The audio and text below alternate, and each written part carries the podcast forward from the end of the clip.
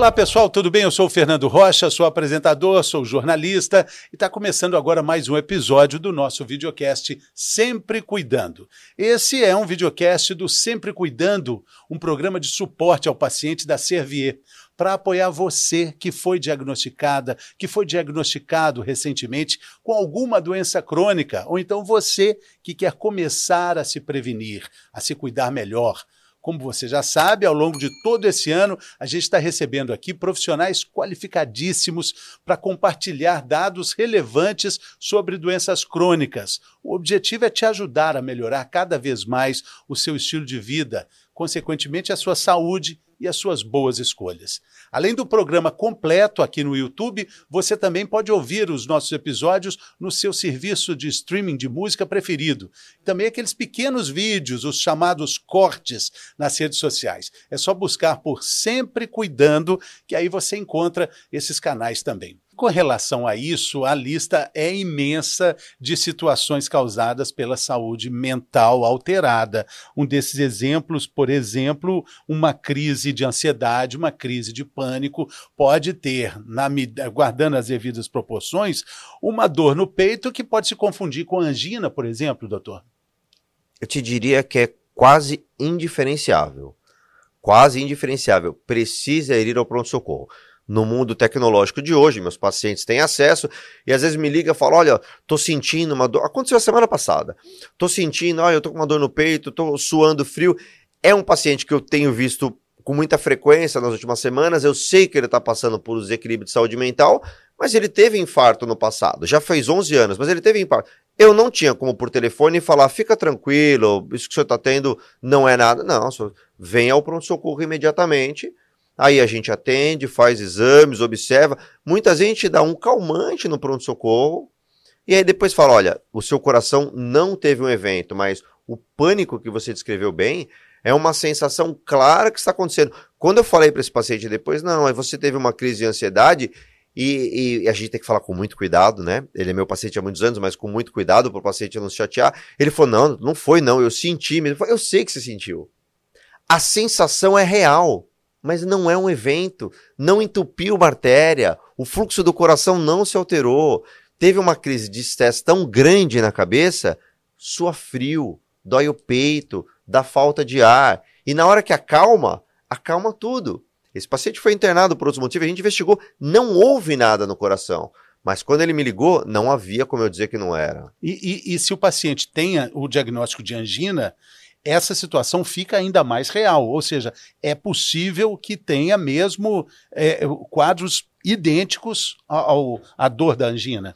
É possível que tenha quadros idênticos, então ele pode simular a dor da angina ou pode até ter uma angina propriamente dita, porque com aquela descarga, se é um paciente que já tem angina, ele já tem uma dor no peito que ela é controlada, a gente sempre usa a mínima quantidade de medicação necessária. Então é controlada para o dia a dia. Mas se ele tem um período de um estresse muito intenso, aquilo desequilibra. E ele pode ter a dor. Ele pode até ter um infarto. Quantos são os casos, né? Você, durante tanto tempo, cobriu o esporte, os casos de, de infarto em jogo importante, em final de, de campeonato. eles eu estádio. estive lá. O Serginho, eu estava no campo.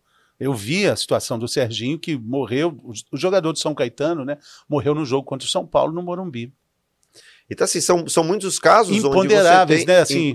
Exato, exato. Então, essa correlação, ela é direta e, assim, cuidar da... Diria que cuidar da saúde mental é cuidar da saúde cardiovascular também. Então, era sobre isso que eu ia perguntar. Queria que o senhor falasse um pouco como é que, como é que, o que, que pode ajudar a, a prevenir tanto as doenças cardiovasculares, como também cuidar da, da saúde mental. Se a gente entende que não existe separação né, entre saúde física e mental, talvez a gente até já possa entender qual seria a resposta, né, doutor? Eu te diria o seguinte: as medidas que protegem o coração, elas também ajudam na proteção do cérebro, na proteção da saúde mental, que é a gente fazer uma atividade física. Atividade física, uh, eu sei que muitas vezes a pessoa fala, ah, mas tudo é atividade física, e é. Todas as pesquisas são favoráveis à atividade física, mas tem explicação, tem evidência científica e tem explicação. Durante a atividade física, a gente faz um estímulo que ele é benéfico para o nosso sistema nervoso. ele é temporário, ele é controlado. A gente faz aquela atividade e depois, em seguida, vem uma situação de relaxamento. Então, a atividade física é benéfica. Alimentação influencia a saúde mental. alimentação mais saudável, com mais é, alimentos mais naturais, com frutas, verduras, legumes, evitando gordura, evitando açúcar, isso também tem reflexo na saúde mental. Uh, atividade física, o sono é muito importante, que também vale para a saúde cardiovascular, mas o sono é bom para a saúde mental. A gente pode ficar muito tempo sem dormir o necessário e achar que está indo tudo bem. Não tá, isso vai se acumular a manifestação de uma doença, muitas vezes ela demora muito tempo, aquilo já vem em desequilíbrio há algum tempo. Mas nem todo paciente uh, com a situação cardiovascular, alteração cardiovascular, tem saúde mental. Então, tem o paciente que ele precisa do cuidado da saúde mental para não evoluir para a saúde cardiovascular. Então, é, é reconhecer. Isso é difícil mesmo, né, Fernando? Pela nossa dificuldade em quantificar. Não é comum eu atender no consultório um paciente que fala: não, tá tudo bem, tá tudo em ordem, eu não, não sou ansioso, não sou estressado. Eu acho até que a tecnologia tem contribuído muito para isso, né, Fernando? Nós somos acessíveis o tempo todo, tem as comunidades sociais, tem essas formas de comunicação onde parece que nós monitoramos e somos monitorados o tempo todo. Isso causa ansiedade.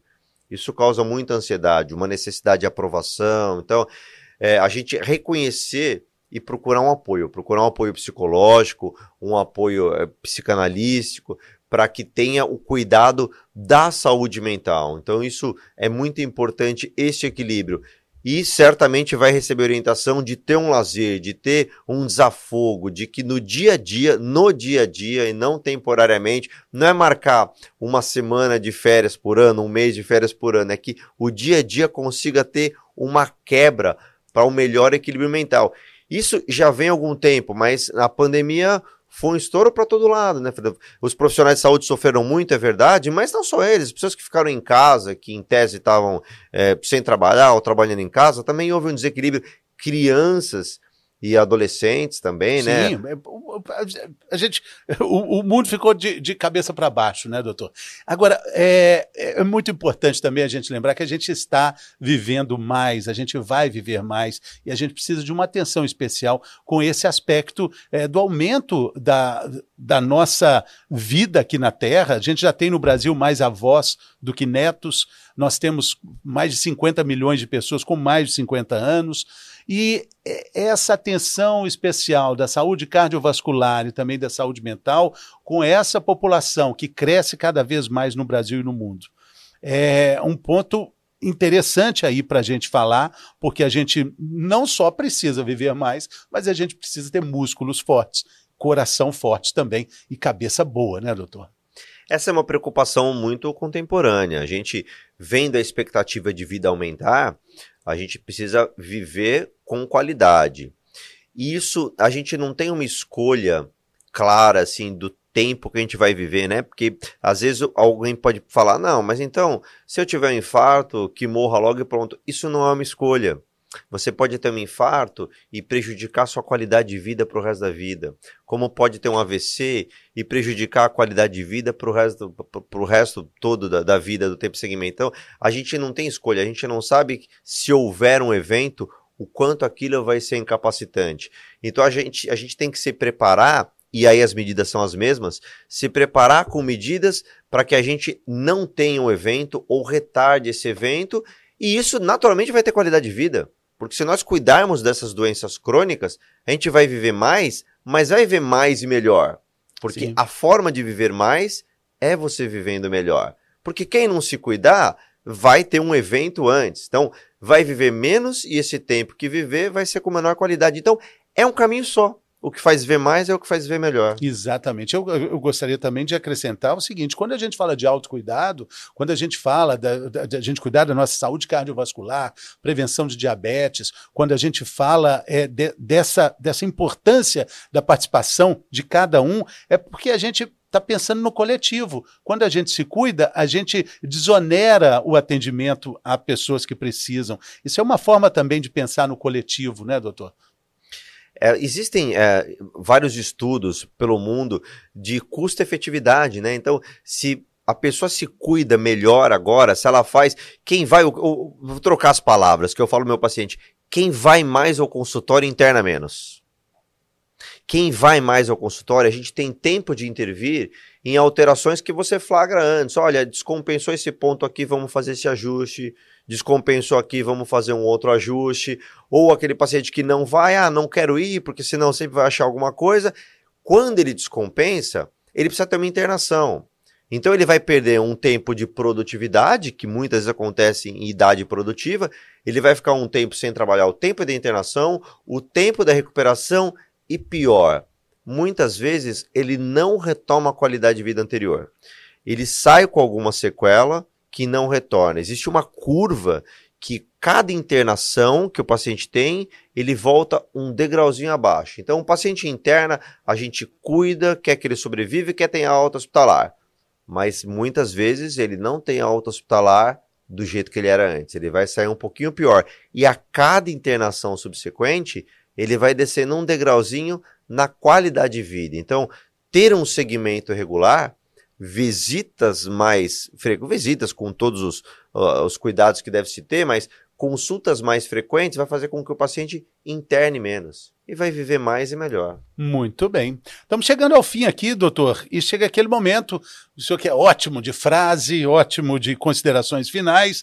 Ah, o que, que fica desse do episódio desse mês, né, onde se fala tanto da importância da conscientização da, da saúde mental que tem relações diretas, como a gente já viu aqui, com a saúde cardiovascular, que é o assunto que o senhor trabalha.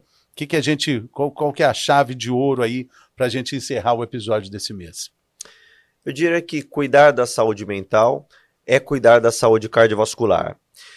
E é necessário uma autoanálise, é necessário entender quando procurar ajuda, porque existe uma subjetividade, né? não é um exame que se avalia. Então, entender quando é necessária ajuda, quando é necessário desacelerar, quando é necessário procurar um profissional que atue nessa parte psicológica para que seja ou com terapia ou com medicamento, o que for mais indicado para cada caso, para que tenha um equilíbrio da saúde mental, que isso é qualidade de vida, isso vai refletir diretamente na saúde vascular, o que vai ter tempo de vida e qualidade de vida. Muito bem. Muito obrigado, doutor Felipe Galego.